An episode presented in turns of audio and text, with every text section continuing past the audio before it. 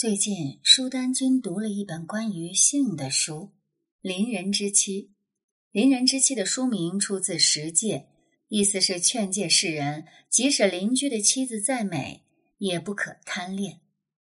抛开这个让人想入非非的书名，《邻人之妻》这本书其实非常严肃，讲的是美国六七十年代的性解放史。这里是宁小宁读历史。我是主播宁小宁，今天我们来关注美国性解放史。文章来源：书丹，撰文：书丹君。一九七二年，四十岁的盖伊特拉斯走进纽约一家灯红酒绿的按摩店，开启了他长达九年、跨越整个美国的调查采访，最终将邻人之妻呈现在全世界的读者面前。美国二十世纪的性解放发生于保守的五十年代，在那个年头，通奸的人会被送进监狱，堕胎和避孕都属于非法行为，连内衣广告也要接受严格审查。时势造英雄，有两个弄潮儿，艺高人胆大，将裹得严严实实的五十年代扒得一丝不挂。第一个弄潮儿叫休·海夫纳，花花公子的创始人。一九五三年，海夫纳辞掉周薪八十美元的工作，下海创办花花公子。启动资金只有六百美元，这还是他以家具做抵押从银行贷的款。身揣巨款的海夫纳花了五百美元买了三张裸照，照片上一位红粉佳人全身赤裸的躺在红色天鹅绒的背景布上。泼辣的看着镜头，嘴巴半张，眼神朦胧，欲语还休。买下这三张照片后，海夫纳的荷包里只剩下了一百美元了。尽管如此，他却胜券在握，因为他知道自己已经找到了创办杂志所需要的劲爆卖点。而照片中那位红粉佳人不是别人，是玛丽莲·梦露。海夫纳拿到梦露的裸照刊登许可后。很快找到了更多狂风浪蝶般的投资者。第一期《花花公子》出刊前，他估算了一下，预计会有三万名读者，结果超过了预期，杂志卖出了五万多份。海夫纳尝到甜头，大张旗鼓地干了起来。他跟七个员工搬进写字楼，吃住都在一起，没日没夜的工作，读原稿，向图片说明，斟酌标题。而他在自己下海的同时，也把全家人都拖下了海。他的弟弟是最早的合伙人，跟他一样也是个人才，酷爱研读色情杂志。他的母亲虽然是个淑女，却拿出一千美元支持儿子的事业。而他那位满口仁义道德的保守派父亲，早就耐不住寂寞，在儿子的公司谋了个会计的差事。在全家人的努力下。花花公子一骑绝尘，销量节节升高，很快成为国民第一大刊。一九六零年，海夫纳在芝加哥创办了第一家花花公子俱乐部。这栋豪宅有四十八间房，住了很多娇艳的兔女郎，有隐藏的地道和密门，按一个按钮就可以移动墙和书架。在豪华的内室，有电影放映厅。保龄球球道、蒸汽浴室，还有一个标准的泳池。泳池的外围被玻璃包住，这样一来，在海夫纳的水下酒吧就常常能看到裸泳的兔女郎了。大厨们轮流值班，无论白天与黑夜，豪华的早餐或晚餐随叫随到。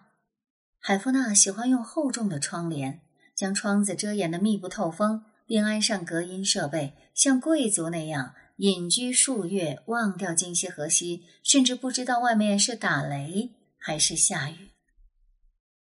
一九七一年，海夫纳举办第一场私人派对，山脚下电控大门一开，无数豪车迎面而来，有劳斯莱斯、宾利、奔驰、捷豹，车上坐着的要么是顶尖制作人和导演，要么是电影明星和模特。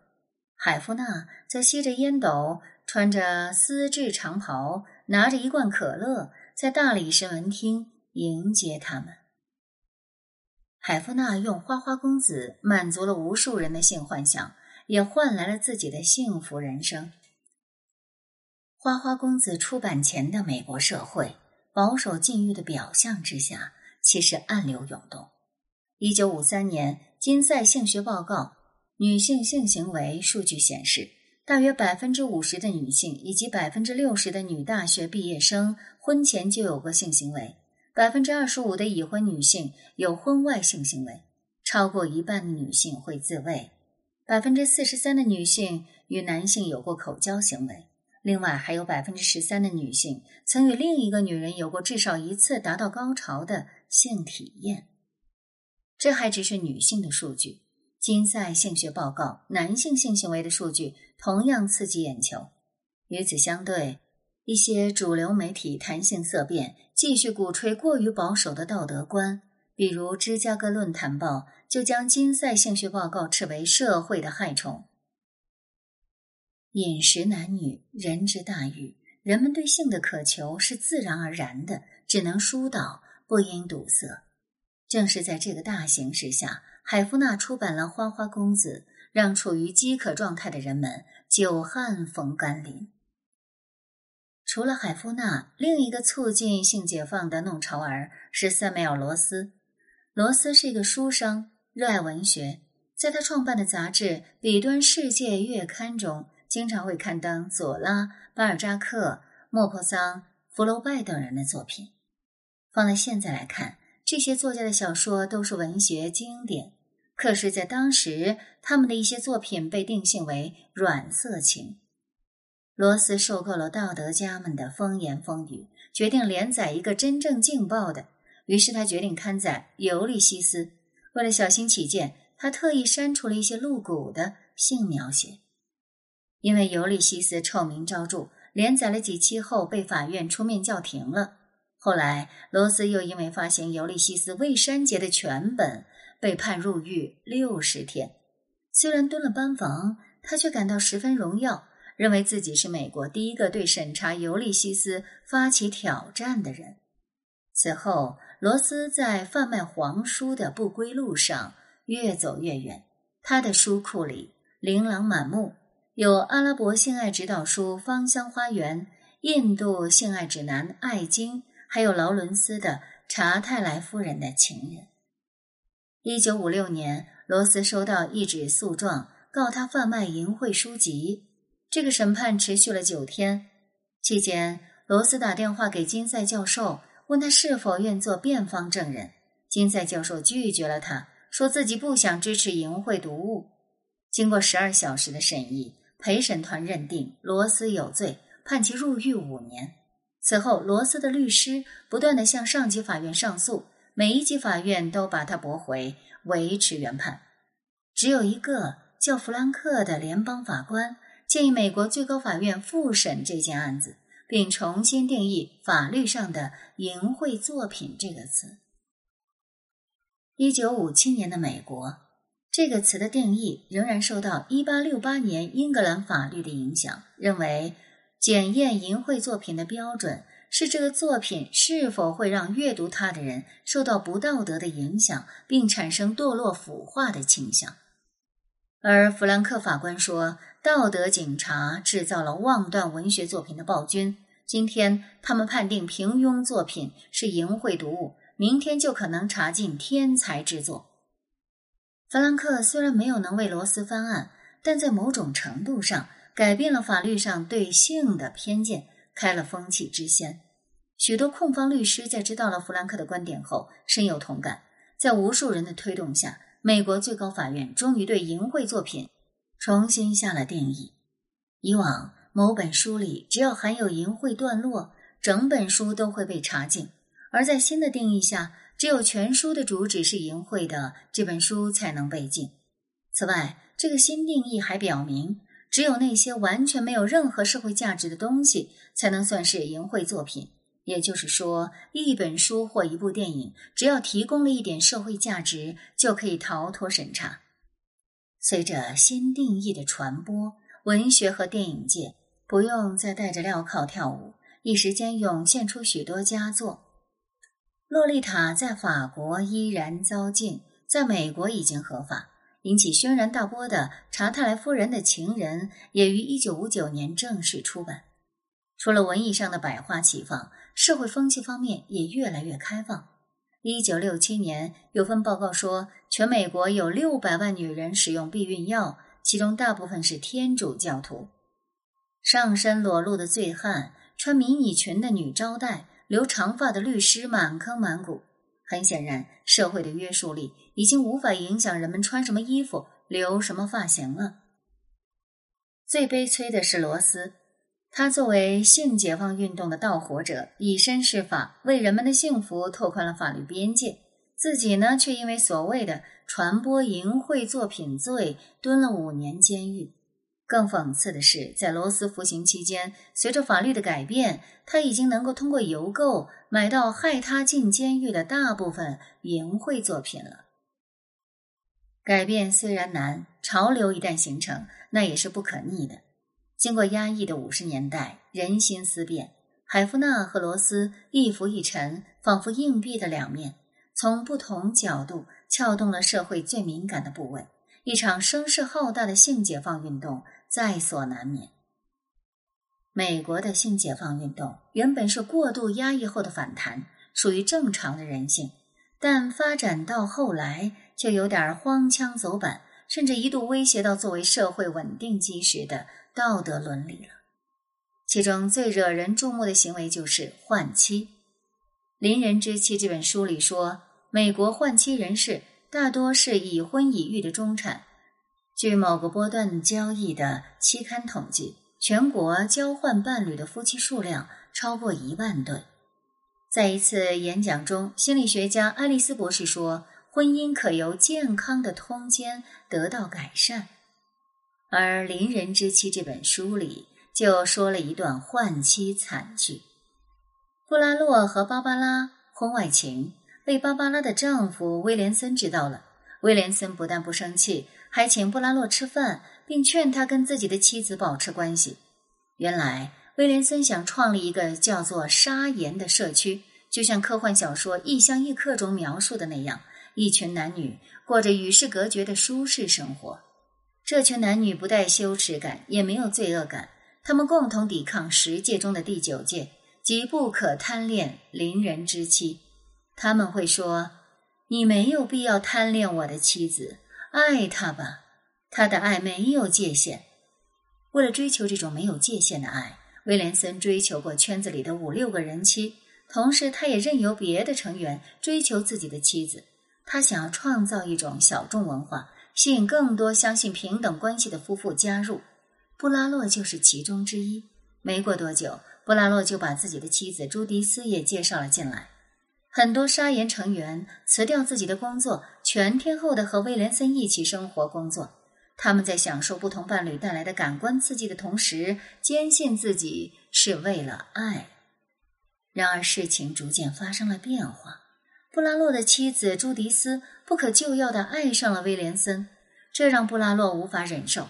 他每天耳濡目染，处在崩溃边缘，觉得自己的生活被威廉森和沙岩给毁了。布拉洛甚至计划杀死威廉森，趁他在卧室跟朱迪斯做爱时，往他背上打两枪，然后自己再自杀。还好，布拉洛压制了自己的冲动，迎来转机。而朱迪斯依赖着威廉森，为了威廉森，他中断了家庭生活，带着孩子举家迁移到沙岩。可是很快，威廉森有了新欢。把朱迪斯抛诸脑后，这让这个女人无法忍受。在这种情绪下，朱迪斯和丈夫布拉洛相继离开了沙岩，回归自己的生活。但两人因为这段经历已经无法共同生活了，只能分手。这两个迷途知返的沙岩成员结局不算太坏。退出沙岩没多久，布拉洛和朱迪斯就看到一则新闻：沙岩的另一个成员阿林。在跟情人欢好时，十六岁的儿子突然闯入，用三八口径的左轮手枪将他们击毙在床上。饱受精神折磨之后，朱迪斯悟出一个道理：威廉森那种博爱的乌托邦永远都不可能真正实现，因为只要人们在乎彼此，妒忌和占有欲就无药可医，而更关键的是，家长们的放荡行径会严重的伤害到孩子。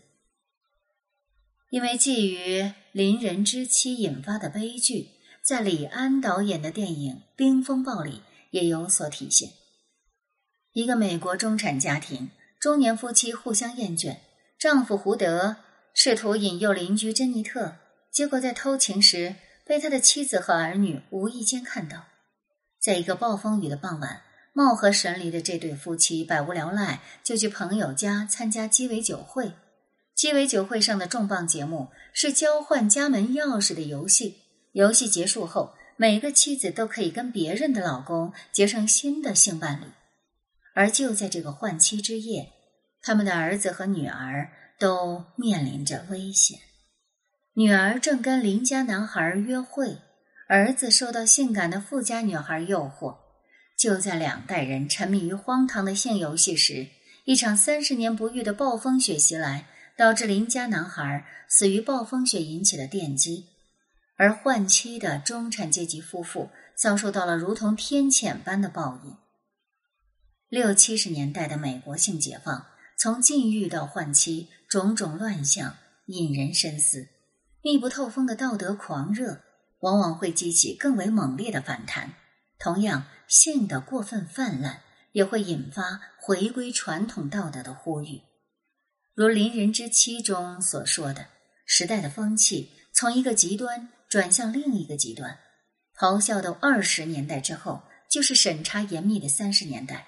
层层包裹的五十年代，引出了解开纽扣的六十年代，而性解放运动又催生了重拾家庭价值的狂热运动。